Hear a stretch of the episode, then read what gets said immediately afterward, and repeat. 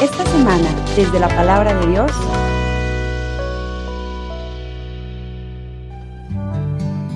En aquel tiempo Jesús dijo a sus apóstoles, El que ama a su padre o a su madre más que a mí, no es digno de mí. El que ama a su hijo o a su hija más que a mí, no es digno de mí. Y el que no toma su cruz y me sigue, no es digno de mí. El que salve su vida la perderá, y el que la pierda por mí la salvará. Quien lo recibe a ustedes me recibe a mí, y quien me recibe a mí, recibe al que me ha enviado. El que recibe a un profeta por ser profeta, recibirá recompensa de profeta. El que recibe a un justo por ser justo, recibirá recompensa de justo. Quien diere, aunque no sea más que un vaso de agua fría a uno de estos pequeños, por ser discípulo mío, yo les aseguro que no perderá su recompensa. Palabra del Señor.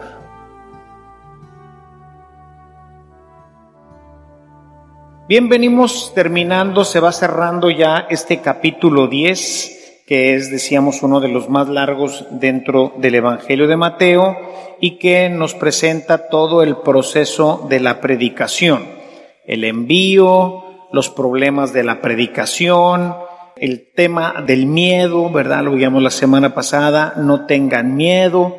Y bueno, termina ahora al final, los últimos versículos, es no solamente la recompensa para los que predican, sino la recompensa para el que asiste a uno de ellos. Es un capítulo muy intenso en relación al mensaje que él dirige a los evangelizadores, porque habla de la persecución, porque invita a no tener miedo, es decir, las cosas se van a complicar, y luego todavía al final dice que esto tiene que tener prioridad sobre absolutamente todas las cosas. De hecho, el texto de hoy, el texto litúrgico que leemos, se brinca unos versículos, se brinca todavía el versículo 34, empieza en el 37, dice, no piensen que he venido a traer paz a la tierra, no he venido a traer paz, sino discordia, porque he venido a separar al hijo de su padre, a la hija de su madre, a la nuera de su suegra, los enemigos de cada uno serán los de su casa. Entonces, ese pedacito se lo brinca la escritura y luego entra con el tema del que ama a su padre o a su madre más que a mí no es digno de mí. Esta última parte nos habla sobre todo, por un lado, cómo Jesús va a ser causa de división, pero por otro lado nos habla de la exigencia de tener al Señor como lo más importante. Veíamos la semana pasada algunas de las dificultades y una de las dificultades, decíamos la semana pasada, pues es el miedo, ese miedo que paraliza, ¿no? Lo veíamos con Pedro, cómo Pedro se paraliza y tiene que entrar en un proceso de reconstrucción de su vida, tiene que entrar en un proceso de reintegrar ahora esta nueva visión que él no tenía de lo que es la predicación, el miedo, el encontrarse de repente ante la posibilidad de morir. Y es algo que definitivamente nos paraliza el miedo, pero también nos paraliza el no darle la prioridad necesaria al tema de nuestro Evangelio y a la construcción del reino. Hoy, como he venido diciendo, y pues esta es una realidad, lo veía con algunos líderes en esta semana, algunos líderes de la iglesia, o sea, nos encontramos con una iglesia anquilosada, con una iglesia paralizada, no solamente por el tema del COVID, sino porque realmente nuestra acción evangélica, nuestra acción apostólica está realmente paralizada. Son muy pocos los que predican, son muy pocos los que van expandiendo la construcción del reino Y esto no solamente tiene que ver en el área de la predicación. Acuérdense que la construcción del reino y la visión de Jesús no solamente compete en la parte religiosa. Lo veía esta semana pasada cuando sacaba este video, ¿no? Sobre nuestra participación en todas las áreas, el área política, el área social, el área económica. Todas las áreas tienen que estar impregnadas del Evangelio, tienen que estar impregnadas de una acción que nosotros, los cristianos, tenemos que hacer y tenemos que ver que se hagan. Nosotros tenemos que ver que la política esté imbuida de los criterios evangélicos, que el área económica esté imbuida de los criterios evangélicos, que el área de las diversiones esté imbuida de los criterios evangélicos, que el área social esté igualmente penetrada de los criterios. Y obviamente, pues todo empezaría también desde nuestra casa. Y vemos que todo esto de repente se ve paralizado. La única área que tenemos que también está paralizada sería la religiosa. Y vean ustedes que a pesar de todo lo que se decía, que ya por favor abran las iglesias y todo este rollo, ¿no? Y pues esperaríamos así como que filas y gente ahí, padre, no me llegó mi invitación, no me podría dar chance de entrar sí hay algunos, gente que verdaderamente valora la Eucaristía y que ha venido en las últimas dos misas que estuve yo en la puerta. Llegaron dos familias que me dijeron, Padre, nosotros vinimos la semana pasada, pero vimos que faltó gente. ¿Cree que habría posibilidad de volver a entrar? Claro. Porque les decía al principio, ¿no? Sea, no desaprovechar las invitaciones. Está viniendo más o menos un 60 ciento de la comunidad invitada. Entonces nos están sobrando 40 espacios que pudieran ser útiles para otro, pero independientemente de eso, ahorita lo propongo en el tema de decir, bueno, a ver, también aquí estamos paralizados. Hemos entrado a un proceso de comodidad, de no, no, no te, no, déjalo así, o sea, bueno, pues si hay problemas en lo económico, pues a ver cómo se resuelven. En lo político igual cómo se resuelven. En lo familiar, pues a ver cómo se resuelven. En lo social, a ver cómo se resuelven. Y dice uno, a ver, para que se resuelvan los problemas, pues hay que ponerles atención. O sea, la primera parte de la resolución de un problema es descubrirlo. Ok. Y luego, afrontarlo, lo decía la semana pasada tenemos un problema del COVID. Vamos a conocerlo, vamos a afrontarlo, vamos a perder el miedo y vamos a hacerlo con prudencia, sí. Pero ignorarlo, decir no, no pasa nada, pues eso es una tontería. Nos va a hacer actuar de una manera completamente irresponsable que va a traer problemas gravísimos. Y yo lo veo así como una irresponsabilidad, lo veo como un comodismo, a la vida cristiana. Meterme a la política me incomoda. Me van a criticar además. No, eso, quién sabe. Los políticos son como una clase aparte. Digo, yo, pues, no. ¿De dónde salen los políticos?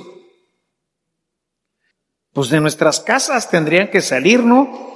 Pasa igual que los sacerdotes. ¿De dónde salen los sacerdotes y las religiosas? Créanme que no venimos de Marte. O sea, no venimos de ningún planeta extraño. Que no nos cortan en árboles especiales, el árbol del sacerdote, tac, tac, tac, tac. ¿Y los políticos de dónde vienen? Decía ahorita ¿Dónde están los nuevos líderes? Y lo veo, fíjense, no solamente lo veo en el área política nacional.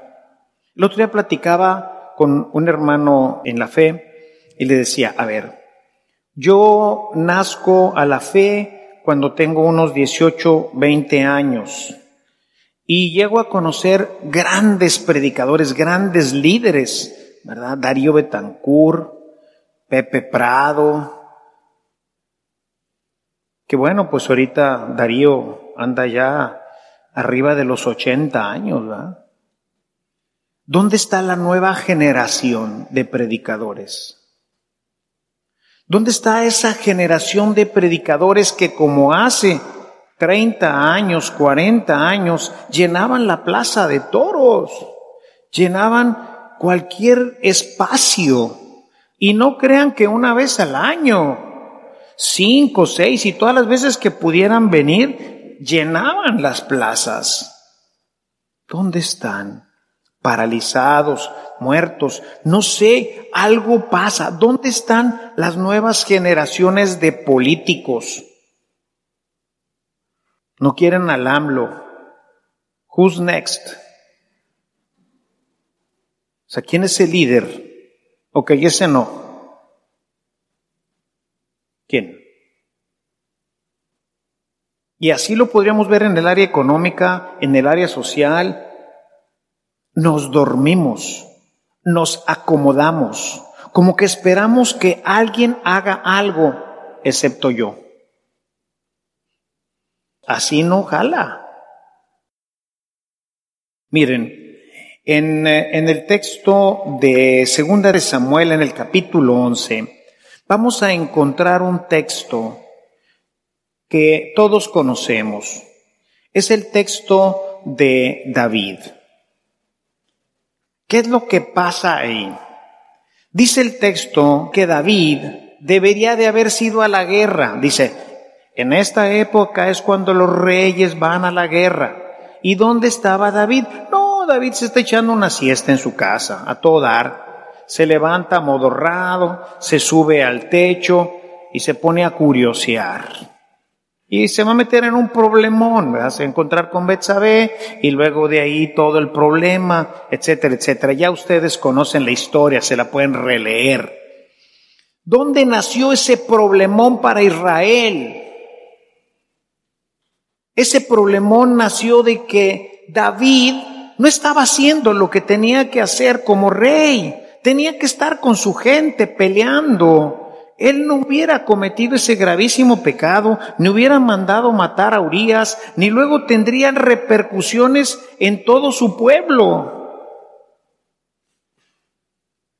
Y es lo que nos pasa a nosotros. O sea, nos vamos así como que ahí mandó a su capitán. ¿Qué estás haciendo tú? Y analiza no solamente el área religiosa, ¿qué estás haciendo tú para evangelizar? ¿Qué estás haciendo tú para que más gente se una a la iglesia? ¿Qué estás haciendo tú en el ámbito social? ¿Qué estás haciendo tú en el ámbito económico? ¿Qué estás haciendo tú en el ámbito político? ¿En el ámbito familiar? ¿Qué estamos haciendo? Esta actitud de David en este texto de Segunda de Samuel es lo que me parece que hoy permea gran parte de nuestra sociedad y por eso ni siquiera tenemos líderes religiosos. Ustedes dirían, no, tenemos aquí y aquí y este otro, fuera del Papa, que ahora tampoco, con, no sé si por lo del COVID o por otras cosas, polarizan, pero ¿hace cuánto que no leemos? Si no recibe cenit, ¿Qué escuchamos hoy del Papa? ¿Qué escuchamos hoy de nuestros obispos? De otros obispos en otras latitudes.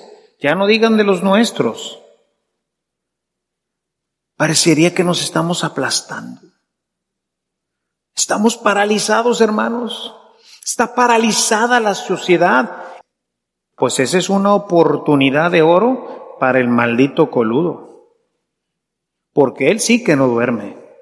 Él está aprovechando cualquier pequeño hueco que tú dejas para tratar de meterse ahí.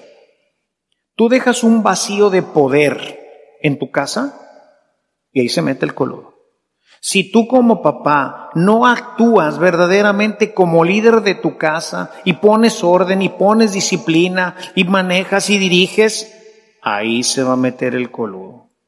Y entonces tienes un problemón con los hijos, los hijos andan para todos lados, hacen lo que quieren, la esposa no se siente atendida, no se siente amada, etcétera, etcétera, etcétera. Hay un vacío que rápidamente el demonio aprovecha.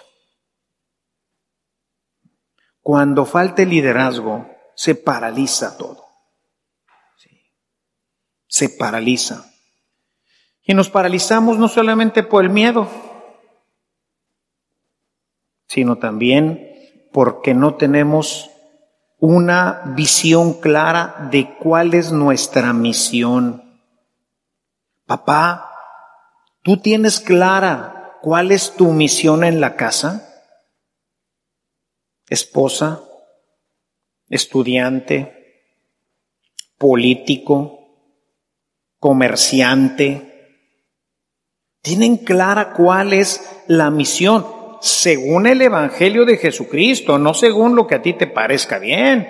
Porque el comerciante va a decir, pues yo le muevo hasta las balanzas y todo con tal. Mi misión es enriquecerme. Híjole, cuando cambiamos todo eso, cuando no tenemos claro, como David que no tiene clara cuál es su misión, es ir a pelear.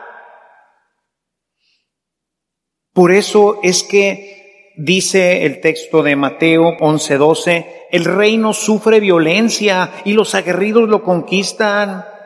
Ser cristiano es entrarle a lo que nos toca y verdaderamente asumir el Evangelio en todas las áreas de nuestra vida, la religiosa, la política, la social, la de las diversiones. Ahí tendríamos también que estar atentos y ver si verdaderamente estamos actuando o no en consecuencia y si estamos siendo o no buenos cristianos. El reino sufre violencia y los aguerridos lo conquistan. Y es que tenemos que volver a poner en nuestro corazón como número uno el reino y el evangelio. Y no otras cosas, hermanos. Hoy el Evangelio hace mención al tema de la familia.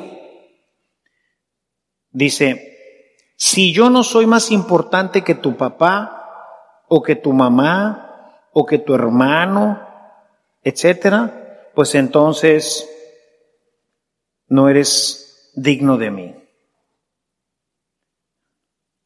Nuevamente el tema del miedo, ¿verdad?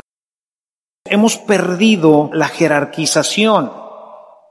Dios y luego todo lo demás.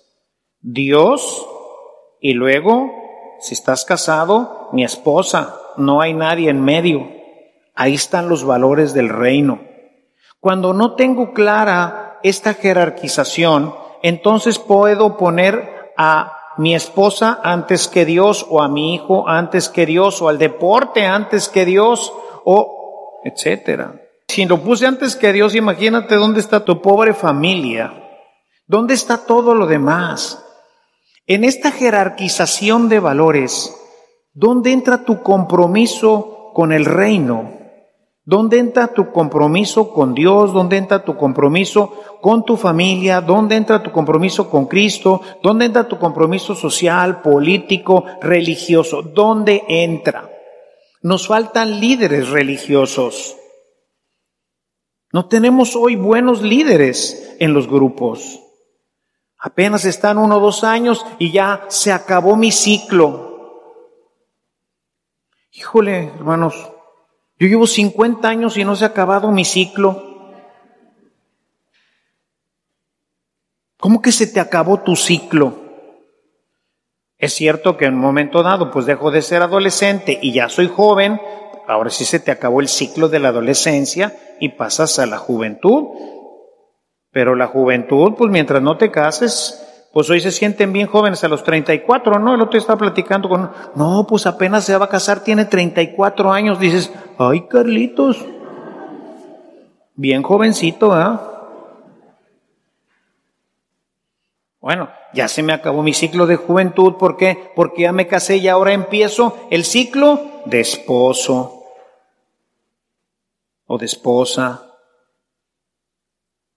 Pero el ciclo de líder no se te puede acabar. Pero es bien cómodo, ahora ya no hago nada. Pues para mí sería bien cómodo, ya no hago nada y hay que vengan cuando quieran y como quieran y si pueden y si no pueden y total, si ya no hay gente aquí en la iglesia, pues a mí qué me interesa que se los coma el perro. Esa es la visión de un líder. Esa fue la visión de David. Hay que se los como el perro. Yo me quedo aquí en mi castillo, dice, y se levantó de la siesta. Ay, Carlitos. Pero quiero que lo contemplen, hermanos, en todas las áreas de su vida.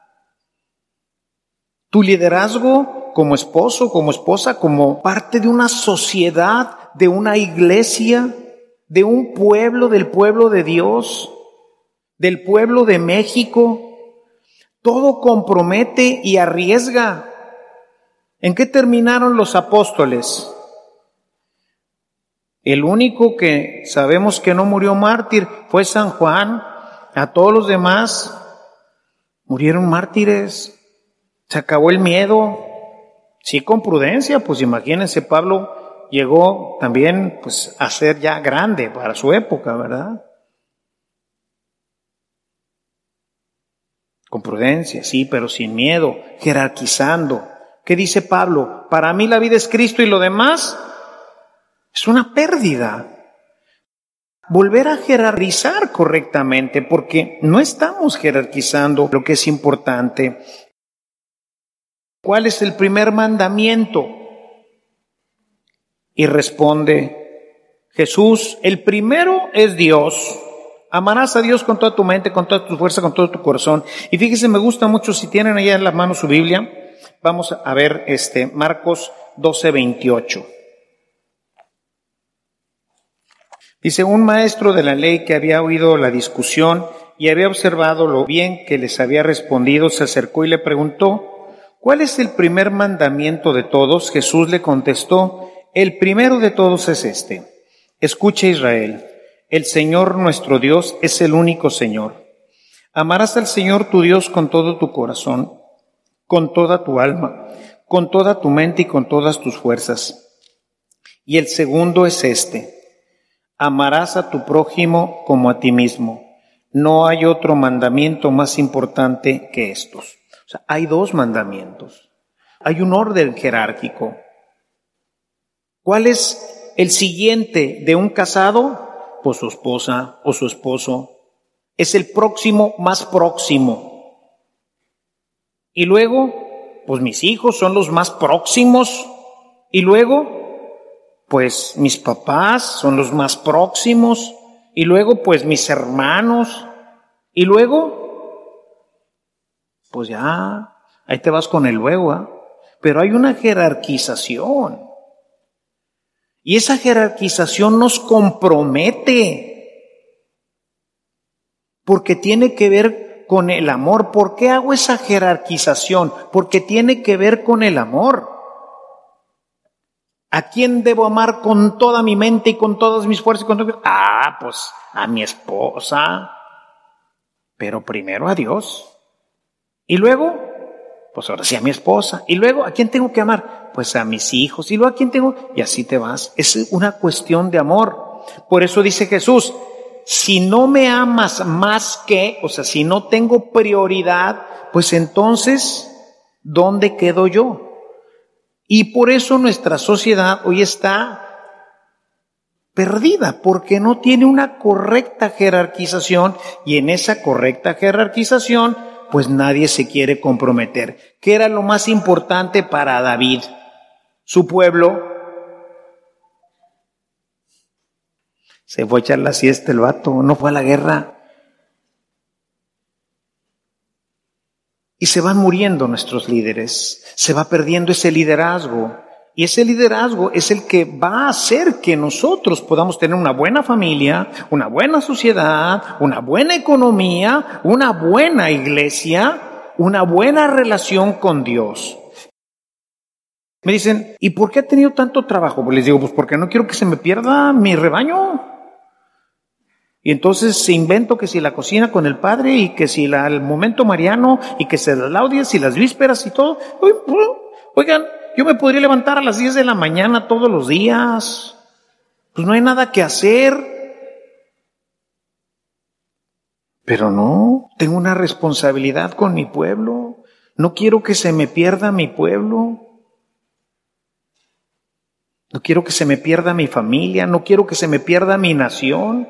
Les decía en el mensaje que saqué la semana pasada, este mensaje que les digo, sean buenos cristianos, se los digo desde el fondo de mi corazón, porque eso es lo que hoy veo, que no hay cristianos en ninguna parte, comprometidos, o están paralizados, o no tienen jerarquías, o no tienen valores, o les vale un pepino todo este tema.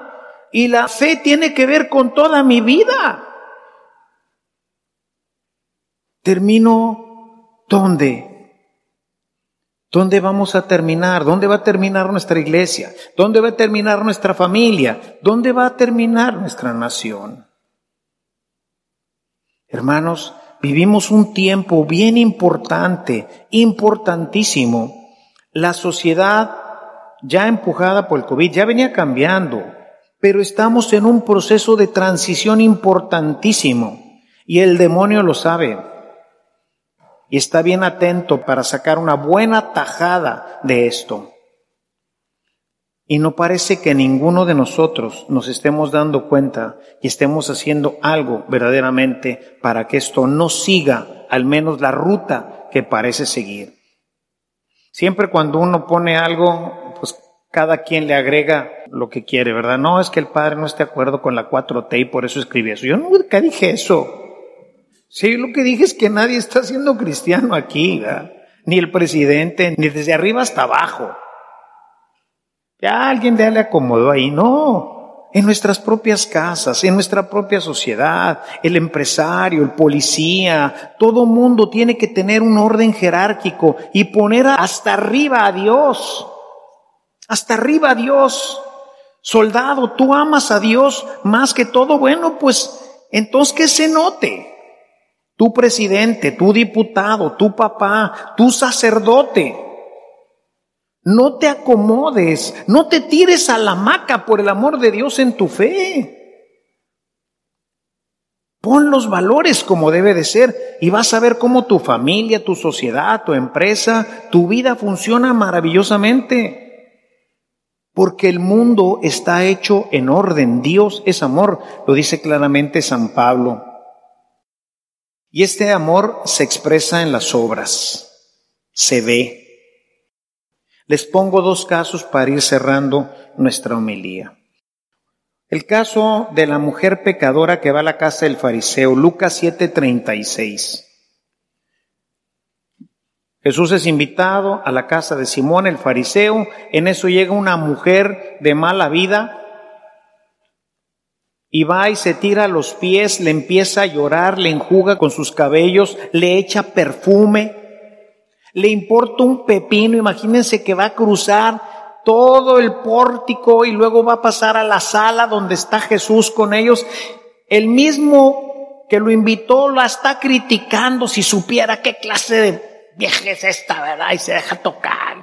Imagínense los demás comensales, pero esa mujer no le importó, no le importó su dignidad, no le importó que la criticaran, no le importó nada. Por arriba de ella estaba el amor. No le importó gastar a lo mejor sus pocos o muchos pesos en un perfume. De ese perfume no tenemos ninguna indicación de cuánto le haya costado. Pero es alguien que está dispuesta a manifestarse, a mostrarse como lo que es, como lo que quiere ser. Una mujer agradecida. Algunos han pensado que esa mujer pudiera haber sido aquella mujer rescatada, que era también así medio de mala vida, ¿verdad? La que le iban a apedrear en el capítulo 8 de San Juan, y que oyendo que Jesús estaba de regreso por ahí, fue y se presentó ante él. No sabemos quién es esa mujer, pero es una mujer agradecida, es una mujer que quiere cambiar, es una mujer que no le interesa ni su fama, ni su vida, ni nada, le interesa únicamente ir a besarle los pies a Jesús y romperle un frasco de perfume en sus pies. ¿Tú qué comprometes?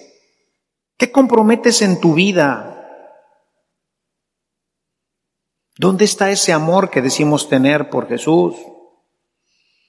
Que dices tener por tu esposa, por tus papás, por tus hijos, por tu país. ¿Dónde está?